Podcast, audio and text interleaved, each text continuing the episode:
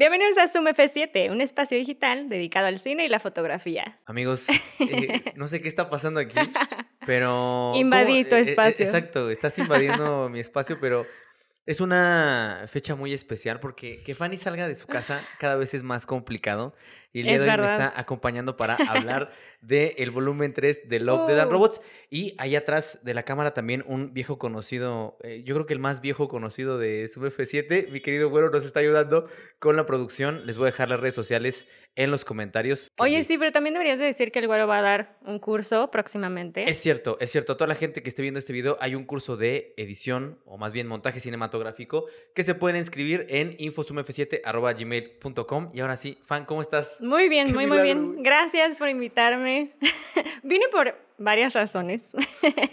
Porque por fin tengo tiempo para dedicar, estudiar un poquito y platicar contigo sobre una de nuestras series favoritas Sí. en Netflix y de animación que nos gusta mucho. Este, y bueno, sí, por eso, porque vamos a hablar de Love, Death and Robots, que es Love, una de nuestras Robots. series favoritas. Sí, y creo que los dos coincidimos al decir que el volumen 3 es la mejor temporada de todas. Estoy O sea, totalmente creo de que acuerdo. en términos generales yo estoy viendo, vamos a hacer un ejercicio de decir nuestros cinco favoritos o Va. cuántos traes. Este, o sea, yo puse en, en orden todos, pero podemos decir los cinco porque creo que son los más. Va, cinco favoritos que seguramente vamos a terminar hablando de todos porque solo son nueve capítulos. Así es. Son nueve episodios. Vamos a hablar de los que nos gustaron más. Y algo en términos generales que tengo anotado acá, fan. Me decías que todos están adaptados por el mismo guionista. No todos, creo que algunos sí hay. O sea, puedes ver como es relevante su nombre, ¿no? En todos los, en casi todos los episodios, pero hay otros que sí están adaptados por otros guionistas, pero sobresale este, a ver, aquí tengo su nombre, Philip Gelat. No sé Philip si se pronuncia así, pero Philip Gelat. Que miren, Fanny es- dice Harry, Harry Potter. Le hacen mucha burla. Harry Zoom Potter. Cuando hace sus pronunciaciones. Y ya quedamos que no va a echarle tanta crema a sus tacos. ok. Pero bueno, eh, Philip Ga- Garrett- Gelat. Gelat, Gelat. Gelat, Philip Gelat. Y además es una eh, producción coordinada por Tim Miller y por David. Fincher, que además Sí. ahora sí los dos dirigen, que es Sí, algo que no sí, había pasado en las Creo temporadas anteriores, salvo en la primera, ¿no? En la segunda creo, Creo que en la no. primera sí. En la Ajá. primera sí. Pero creemos, o más bien estamos platicando un poquito ahorita antes de entrar, que es la mejor temporada porque no son tantos capítulos. Ajá. Y exacto. además tiene otra vez esta como combinación de tonos en donde mezcla terror cósmico con comedia. Sí. eh, comedia fársica o comedia satírica. Y yo. terror cósmico con realidad también. Entonces creo que me parece. su- O sea, además de que es la mejor desde mi punto de vista, y creo que también coincides conmigo, Sí. eh, creo que no nada más es la mejor, sino es la más brutal. O sea, en términos de, de género, creo que el gore es como el principal en esta temporada. Sí, sí, sí, definitivamente es la más violenta de todas. eh, y vamos a empezar con ese maravilloso top. ¿Cuál es tu número 5? Ah, mi número. Ah, vamos a empezar, claro, claro, para llegar a. al- sí, del peor, del que tú consideres el peor al, al mejor. Ok, eh, el 5. Para mí fue el mismo pulso de la máquina. Ven, les dije que íbamos a platicar ¿Sí? porque ese yo no lo tengo en top Ah, 5. ok, ok, ok. Pero es este cortometraje de un astronauta que se queda Exacto. varada en un planeta que es un Junto planeta con vivo. su compañera. Que además están diciendo que la Tierra es un planeta vivo y consciente. es lo Ajá, que dicen ahora. sí, Pero bueno, exacto. ajá. Me ajá. gustó, yo creo que más que la historia, porque la verdad creo que la historia eh, no me atrapó tantísimo, pero el estilo me gustó muchísimo. El estilo me recuerda a otro también este episodio de la primera que se quedan varados también en el En desierto. desierto, Ajá, exacto. Entonces, creo que el estilo se asemeja mucho, la historia también creo que se asemeja muchísimo a ese, a ese capítulo de la primera temporada. Y me gustó mucho el estilo porque... Pues tú sabes que soy súper fan de Moebius y yo sé que Es el cierto, estilo de ahí Es cierto, no había visto la, Está inspirado, estoy segura. inspiración en Sí. Moebius. Es, es muy cierto. Los colores, ¿no? La línea, o sea, creo que tiene mucho, mucha influencia del estilo de Moebius y eso fue lo que más me atrapó, ¿no? También como lo- estos paisajes desérticos, este, espaciales, que también Moebius está planteando casi siempre en sus ilustraciones, me gusta muchísimo y creo que por eso fue lo que más me atrajo de este, de este capítulo y la animación, que es como tipo eh, 2D, pero 3D. Es algo así como medio cel shaded. sí, ándale, ándale. Así. Pero justo a mí lo que no lo tengo aquí porque me pareció el más eh, introspectivo de todos, en el sentido de que, como este contraste que planteas con el corto de la primera temporada, tiene ese viaje eh, medio hippizón ahí, este, Sí. de hongos, pero que es producto Sí. de, la, de la alucinación del, del planeta, que está generando el planeta. Exacto. Me gusta mucho el final porque además juega con algo muy interesante. Cuando ella se arroja a este océano, eh, va a haber spoilers, va a haber spoilers, obviamente. Cuando ella se arroja a esta especie de océano informático, es, es justo eso, es la data. Ajá. Le dice este planeta que ella va a formar parte de la información, o sea, que va a dejar el cuerpo físico y va a empezar a trascender el cuerpo informático. Y me suena bien cabrón al metaverso y a todo lo que viene Está muy loco. Eso está loco. Está muy, creo que al final es lo, es lo más chido, es como el, el- el punto más álgido en la, en la historia. Y al final hay una pregunta que yo aquí anoté que dijo, el- ella le pregunta, ¿cuál es tu función? Y ella le- y la máquina, digamos, le responde conocerte, ¿no? Y entonces es como, ¿what? está, está muy chido esto sobre, pues, eh, como dices, ¿no? La inteligencia artificial o la data en general y todo lo que igual íbamos a llegar a algún momento, ¿no? En Está muy cabrón lo que acabas de decir, porque eso es lo que hacen los algoritmos. Ajá, conocerte, Conocernos, sí. exactamente, conocernos y a partir de ahí definir lo que en teoría nos gusta. Eh, yo no la tenía, no tenía ese, ese corto, pero tengo rápido una mención honorífica y la digo, no sé Ah. si la tengas entre tus cinco, que es nada más rápido mencionarlo, La Noche de los Mini Muertos. Oh, yo también. Ese La era el siguiente, el el número que- el 6. sí. Ah, el número 6 para Ah, mí ok, era. Pues vamos a dejarlo como mención honorífica. Sí, mención honorífica para la... Noche de los mini muertos, que juega con la idea del efecto mariposa, de cómo un pequeño acontecimiento desata un caos a nivel mundial. Y también lo que más me gusta es el final, porque termina con un, literalmente es un pedo en el universo. O sea, exacto, se- se- somos un pedo en el Exacto, universo. exacto, aquí lo tengo anotado, lo puse, le puse, somos un pequeño pedo en la galaxia. Entonces es, es eso, se va haciendo la cámara hacia atrás del planeta Tierra y, y deja todo hasta que se ve un puntito y entonces se escucha un pedito, ¿no? que es el final de la, no solo de la especie humana, sino del país, No, y ¿sabes del país, del país, del, Del planeta. completo, exacto. No, me gustó mucho también porque, o sea, el, el título es los La noche de los mini muertos. O sea, somos tan pequeñitos en el, en el planeta que a veces se nos olvida, ¿no? O sea, el cambio climático, todo lo que estamos haciendo en el planeta. Y también esa ah, ilusión que tienen, como también mencionan en uno de los episodios, estos multi, ultra mi- millonarios de ir a conquistar otras tierras, otros planetas. Y al final, o sea, la humanidad somos tan vulnerables. O sea, creo que es cómico, sí, pero después te pones a pensar y es como de, sí es cierto, o sea, no somos nada en, en este inmenso universo. Y además siempre juega con eso, o sea, siempre es, en, en general la serie, estoy jugando, por ejemplo, en el de los tres robots, estoy jugando con la comedia, pero te estoy dejando muchas reflexiones Exacto. ahí muy, muy complejas. Ahora sí, mi número 5 es las ratas de Mason. Ah. Eh, ¿Por qué lo tengo? También es un tema en donde se juega con cómo han evolucionado las especies a partir de lo que hacen los seres humanos. En este caso son unas ratas que toman un, un granero y a partir de esa toma de granero, pues el dueño empieza a tomar acciones y contrata a una empresa de tecnología para que extermine a estas ratas. Y también me llama mucho la atención que es un- una historia, está basada en una historia de Neil Asher, que también es alguien a quien se adaptó y es un- una especie como de escritor neo-Lovecraftiano porque retoma Wow. muchos Ah, de es las... el mismo que me comentabas Ah, antes. Exacto, de- muchas de las, de las convenciones de HP, pero me llama esta cuestión de lo, de lo analógico contra lo digital o lo tecnológico, y qué es lo que, se ter- lo que se termina imponiendo, y al final termina por ser esta, esta mm, analogía de las ratas, pues somos nosotros, podemos, podemos Sí, ser nosotros sí, ante la tecnología, se termina imponiendo lo analógico, lo, o sea, lo que no es Con ayuda robótico. también del, del dueño del granero. Con la ayuda del dueño del granero. Tiene este estilo que es eh, caricaturesco, pero también tiene tintes realistas y tiene mucho gorro. O sea, Ah, yo que sí. soy que los animales. O sea, una vez metí una rata a mi casa y para sacarla fue un No quiero porque a mí no pegarle. me gusta lastimar a los animales. Y ver todas esas masacres fue como, no. güey, ¿qué Sí, está pasando?". sí, o sea, sí está brutal porque sí se ve, o sea, así, tripas volando, no te llegan las tripas en la cara. Sí, sí, sí está- si fuera 4DX sí terminaría como eh, American Psycho. Ándale. Así todo lleno de sangre.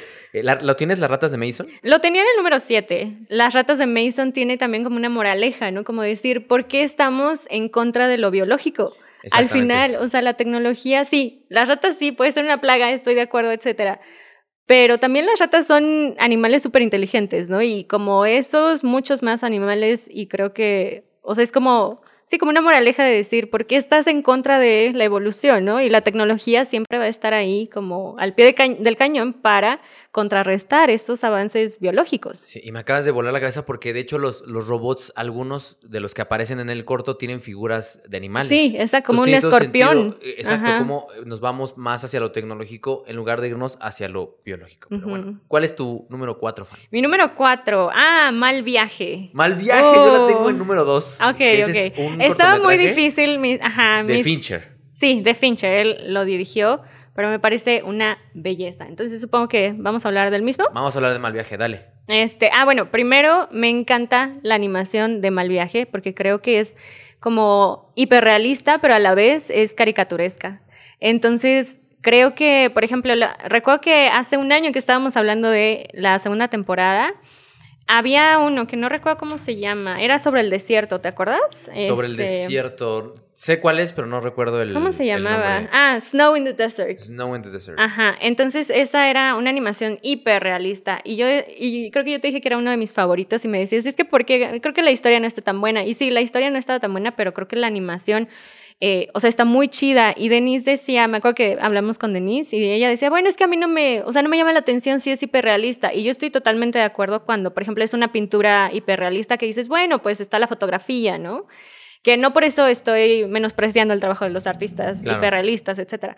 Pero, o sea, pero sí, en animación es, o sea, son niveles muy, muy avanzados. Y en este caso, creo que se juntan esas dos cosas, que es como lo hiperrealista, pero lo caricaturesco, que son estas figuras como muy cuadraditas, ¿no? Sus caras, este, pero la ropa se sigue viendo súper realista, los movimientos, los músculos, o sea, creo que todo está, la, animación está súper bien diseñada y súper bien eh, alcanzada para darte como esa impresión entre estas dos combinaciones, caricatura y, bueno, hiperrealismo. Y bueno, la historia está fascinante eh, me, llama la atención que es como en otro planeta. O sea, no te dicen que es en otro planeta porque fácil podría ser en el planeta Hay un Tierra. Diálogo, nada más Hay un diálogo. En aguas alienígenas, los marineros, ¿no? Y es el único diálogo que te dice. Y ya con eso está poniendo el mundo y sus reglas. O sea, no necesitas nada, no necesitas ver una imagen del planeta, no necesitas saber mucho más del planeta porque no se ve nada, o sea, se ve el agua y el agua es pues lo más natural para nosotros, ¿no? Entonces,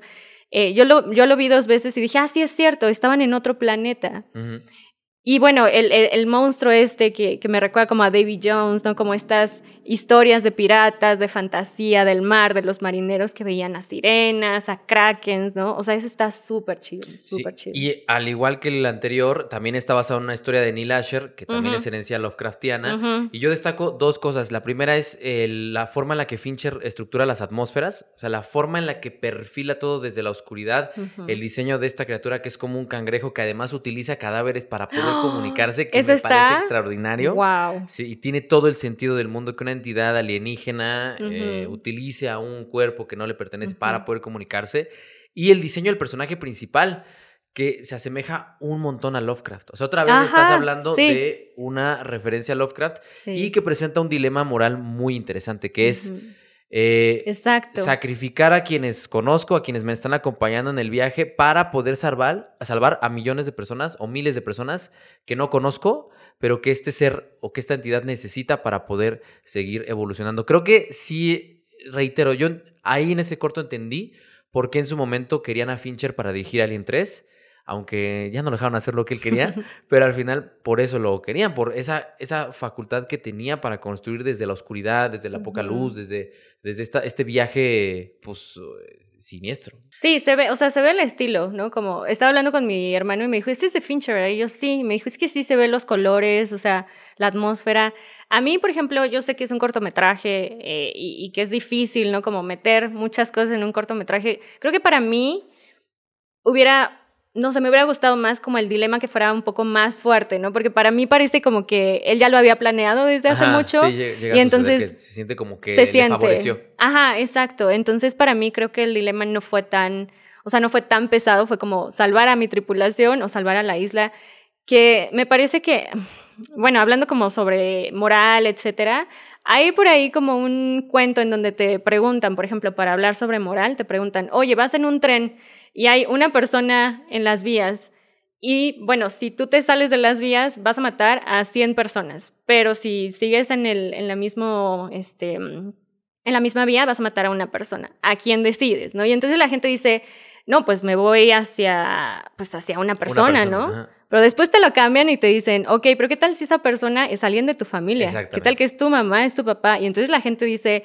si es cierto, o sea, entonces creo que la, el dilema debería de ser desde mi punto de vista, un poquito más fuerte, ¿no? Como, sí, de verdad, como no saber qué decidir, pero es perfecto, o sea, es perfecto dentro de sus eh, limitaciones. Sí, también yo diría de mis cortometrajes favoritos, en general de los tres volúmenes, Mal Viaje. Número tres, yo tengo, porque me adelantaste con Malviaje, que era el dos, voy a decir, este mucha gente dice que es el peor, no entiendo por qué, además lo hace una súper, súper directora que ya había hecho otro anteriormente que tenía todo este estilo Blade Runneresco, que además dirigió Kung Fu Panda 2, Jennifer Yu Nelson, hace una sátira de la guerra en Equipo Mortal. Ah, no me gustó tampoco. sí, todo el mundo dijo que ese fue el peor y que no sé qué. A mí me gusta precisamente porque juega con los clichés del cine de acción, del cine bélico, incluso en cómo perfila sus personajes, esa animación 2D, eh, y, en esencia son unos soldados que se tienen que enfrentar con un oso, robot. ya, esa es toda la historia. Pero creo que Jennifer Yu es una gran, gran, gran directora y pone ahí, desafortunadamente lo vemos prácticamente cada semana en las escuelas de Estados Unidos, que es una forma de responder a las problemáticas de los estadounidenses. Es disparas y luego preguntas. O sea, primero disparas y luego ya te pones a investigar.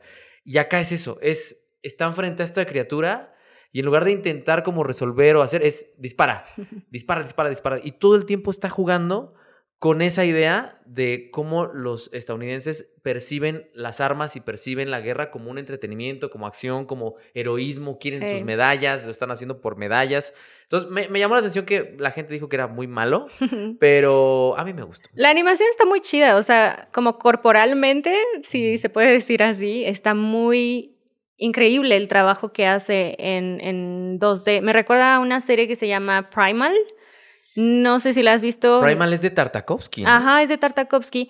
Y es una genialidad, de verdad. Está muy chida. Véanla si pueden, búsquenla por ahí. Obviamente la gente no vio la cara que hizo el güero, pero el güero es fan de las guerras de los clones de Tartakovsky. y Primal de, de Tartakovsky es una obra Está muy chida. Véanla. Eh, ya llevas tres, ¿no? Este, sí. Ajá. o sea, sería el número tres, ¿no? Ahora. ¿Tres o tu dos? Es tres, ¿no? Sí, ¿no? Tu tres. Ajá. Eh, el número tres, en salas abovedadas, sepultadas. Ese lo tengo en mi número uno. Ah. A ver, dale, dale, dale, dale, dale, dale. Una genialidad, o sea, como estabas hablando sobre como esta influencia de H.P. Lovecraft que está ahí, o sea, está clara, está nítida y es precioso, o sea, es precioso porque también es sutil, creo que, o sea, puedes ver al monstruo como cinco segundos, no más, y te dice absolutamente todo. Y bueno, también los monstruitos estos que están como en la caverna, pero está muy chido como este ser alienígena puede controlar mentes. La figura de la, de la, araña que siempre para los que somos fans del horror cósmico, por alguna razón que no alcanzo a entender del todo, que seguramente el güero a lo mejor tiene alguna explicación, o tu fan, pero en el terror cósmico casi todas las criaturas tienen algún componente Tentáculos. de insecto o de algún animal eh, marítimo, pero las arañas son una figura muy interesante cuando se habla de terror espacial o terror cósmico. Y aquí empieza como una gringadísima. Otra vez. Es una guerra en Afganistán. Parece que están en Afganistán, veteranos de guerra afganos, y van a buscar un rehén y entran a una cueva y entonces en la cueva ocurren cosas muy interesantes. lo, lo que más me llama y creo que esto es en general en todos los cortos son los finales. Ajá, los finales creo que estuvieron muy, muy bien en esta. Todos los finales son extraordinarios. Y acá lo que, lo que me maravilla, además de que es la mejor adaptación que he visto de la llamada de, Cthulhu, porque no hay otra adaptación así de la llamada de Cthulhu, y esa criatura es Cthulhu hasta que alguien me diga lo contrario. Es una animación hecha por Sony. Es que abre más, hace lo mismo que Lovecraft. Lovecraft cuando termina siempre abre más preguntas que respuestas. O sea, siempre es, ¿y, ¿y, quién lo llamó? ¿Y de dónde viene? ¿Y esta entidad arcana cuántos años tiene? ¿Y por qué asesina? ¿Y por qué destruye? ¿Y por qué enloquece? Y acá es, ese santuario, ¿quién lo construyó? ¿Y quién encadenó a esa criatura? ¿Quién la encapsuló? O sea, me estás diciendo que hay algo aún más, poderoso que ese, que ese monstruo que está ahí. Obviamente el diseño sonoro y el, y el último plano es uno de los planos más inquietantes de toda la antología de Love de Robots, desde volumen 1 hasta volumen 3. Pero sí, yo soy fan, aunque el principio es medio clichésón, eh, se, va, se va metiendo en esta cuestión del horror Sí. cósmico y, y se va Bueno, al final muy, es irrelevante el principio, ¿no? Como la Exacto. misión, digo, nada más necesitábamos Es un pretexto. Eh, Exacto, exacto. necesitábamos un pretexto para llegar a esta criatura cósmica. Yo creo que respondiendo tal vez a tu pregunta sobre por qué las arañas, por qué estos cuerpos como arácnidos, pues no sé, yo creo que es algo instintivo, ¿no? No- Ujú. Del ser humano, creo que nos da miedo. Incluso a un niño, si ve una araña, creo que va a querer alejarse, ¿no? Entonces, tal vez, tal vez, pero me pareció fenomenal también la, la animación, muy realista también. Y de hecho, estaba, bueno, estaba viendo el, el corto y yo dije, esa chica la conozco, y esa chica la Es conozco. Rosita. Es Selena. y Selena. Selena. Quintanilla. Es que sale en, en la serie, en la en- serie. Es Rosita en Walking Dead. Ah, Ella también sale en Walking Dead. Sí, Sí, sí, es sí, es un rostro muy, Sí. muy conocido. Sí. Fan, tu número dos. mi número dos, Enjambre. Enjambre. Que, a ver, platícame por qué, porque yo no tengo ni siquiera en mis menciones honoríficas, pero ¿por qué enjambre? Bueno, o sea, la historia está muy chida. Creo que también tiene como esa introspección y esa reflexión de cómo los humanos estamos invadiendo también otros espacios que ni siquiera nos corresponden y de que los humanos sí creemos que por tener inteligencia tenemos todo. Y creo que también por ahí hay una cita que dice, o alguien menciona, ah, creo que al final, al final menciona eh, como este monstruo que sale, eh, o como la, ¿cómo se llama? La reina del enjambre. Y ella dice que la inteligencia no es un rasgo para la supervivencia, ¿no? Entonces eso me pareció fabuloso. Pero bueno, si ustedes ya vieron eh, la serie, es sobre como una... Es como una expedición hacia un, o sea, otro planeta, hacia un enjambre de como alienígenas. Y se repite el tema de que son parecen insectos Sí, otra vez. Ajá, exacto. Y funcionan como socialmente, como funcionan algunos Una sociedad, sí, eh, exacto. Hormigas, Sí. abejas, por ejemplo, que creo que es como la metáfora más sencilla, ¿no? Las abejas. Ajá. Son exactamente como quien no escuchó, el güero dijo como los Zerg de StarCraft. Ahí para los que jugaron StarCraft, ahí está la referencia. Sí, sí, entonces eh, llega un, un grupo, bueno, dos personas, una doctora y un doctor, que bueno, la doctora ya había estado estudiando estos animales y llega a la expedición este otro doctor y tiene ideas este, para ampliar, ¿no? Que esa fue la razón por la que no, por la que no lo tenía. Que el, un poco la historia sí ya es un cliché en sí mismo, ya lo hemos visto en Avatar, Pocahontas. O sea, que es este agente externo que llega a una civilización, tribu, etcétera, que no conoce y la afecta de forma determinante. Porque la última criatura que surge, si no malentendí, surge por la intervención de ellos. Sí, totalmente. Ajá. Entonces, eh, eso fue lo que no me terminó de convencer, aunque otra vez el final es muy choqueante. Y además también tenías otro componente que ya habíamos visto en Mal Viaje, que es manipular un cuerpo para poderse comunicar. Eso está increíble. Creo que eso fue también lo que, me- lo que más me gustó, como esta manipulación del cuerpo. Ya lo vimos con este, eh, Salas Above- Abovedades, que es mental. Lo vimos con Mal Viaje, que es eh, literalmente tomar un cuerpo muerto ya y hacerlo, eh, no sé, tu manera de comunicación a través de, de este monstruo. Y en este caso sería también como un vehículo para eh, comunicarse con el otro doctor, ¿no? Entonces, me pareció fantástico, pero sí tienes razón, sí hay como un cliché sobre esta invasión, ¿no? Y además Este- se enamora de este Sí, sí. agente externo, sí, Pocahontas. sí, sí, exactamente, exactamente. Pero digo, está chido. Sí, está muy bueno, está muy O sea, yo de los nueve que vi no encontré uno solo que dijera, este está flojo, Ajá. yo ni uno solo. Pero ahora sí, vámonos, porque yo ya dije los míos, con el primerísimo primer lugar. Y Es coincidimos. obvio, Es obvio, ¿no? Era obvio. Yo Sí. soy quien ve la. Y de hecho estuve viendo algunos listados y todos coincidían en que el número uno es, Es, de Alberto Mielgo, Jíbaro. Jíbaro. Exactamente. Que es una. eh, ay, es que. Y ni siquiera sé por dónde empezar porque Exacto. básicamente es un, son caballeros contra una especie como de sirena, malinche, llorona, sí. eh, criatura Todo. marina y los encanta con el poder de su voz. Lo que, me, lo, lo que más me gusta de este cortometraje, además de que no tiene diálogos, es que juega con todas las herramientas de las que dispone un cineasta para poder contar una historia. O sea, el diseño de producción es con base en Wow. metales, maderas eh, Agua. agua y entonces todo el tiempo El bosque también. ese diseño de producción condiciona el diseño sonoro, más los cantos de esta sirena malinche, llorona, criatura marina, y cómo encanta a estos personajes para que se autodestruyan. Y entonces todo juega y, y- hay un montaje vertiginoso, hay una puesta en cámara que simula una cámara en mano, y eso es una locura total. O sea, a nivel de dirección no hay uno solo que se le Sí. acerque a Jíbaro. Sí, totalmente de acuerdo. Sí, es una maravilla. Yo estaba, o sea, estaba viendo y al final, es el final, es el último episodio que no por nada lo dejan al final porque Ujú. es una maravilla. Am, y yo estaba pensando como de, bueno, es que, o sea, ¿qué puedo decir sobre, sobre esto? ¿no? Porque todo es perfecto, ¿qué, ¿qué cosas puedo decir? Y yo decía que no nada más es un cortometraje, o sea, para mí es una pintura, es, es una escultura por, por las figuras humanas, por cómo se mueven, es una canción, o sea, es tantas cosas, pero creo que todo eso se, se debe al director, o sea, a Mielgo es mis respetos, o sea, yo creo que es uno de los directores más importantes, desgraciadamente como está en una industria a la que no se le da tantísima importancia o tantísimo peso, bueno, eso es, lo, eso es lo malo, pero de la industria yo creo que es uno de los directores más capaces, más creativos, más arriesgados y la neta está, está muy chido. O sea, no sé cómo se lo imagina, no sé cómo es su proceso creativo, pero está muy cañón. Y me habla de un director que conoce todas las artes, o sea, conoce la pintura, conoce la música, conoce los, las angulaciones, obviamente, pues porque ese es su, ese es su trabajo, pero cuando tú, o sea, pones todo eso junto. Muchas veces decimos que menos es más, ¿no? Pero para él, entre más es mucho mejor. O sea, puedo verlo en Witness, ¿no? Su, Sí. primer, su cortometraje que hizo en la primera temporada. Que además el, diseño de personajes de, muy la- similar, Es ¿no? muy similar, exacto. O sea, se ve su estilo. Y para que un, o sea, para que un director en animación sea reconocido por su estilo, eso está muy cañón porque primero en la industria de la animación no hay tanta creatividad. O sea, si tú vas a Pixar, te van a decir qué hacer. O sea, se- te van a decir como a dónde no ciertas puedes. libertades Te dan con- ciertas libertades. con ciertos, eh, sí, digamos, limitantes. Exacto, exacto. Pero creo que a mí algo saben que va a hacer cosas maravillosas y le dicen, ¿sabes qué? Haz lo que tengas que hacer y qué bueno. Gracias por dejarlo hacer lo que tiene que hacer.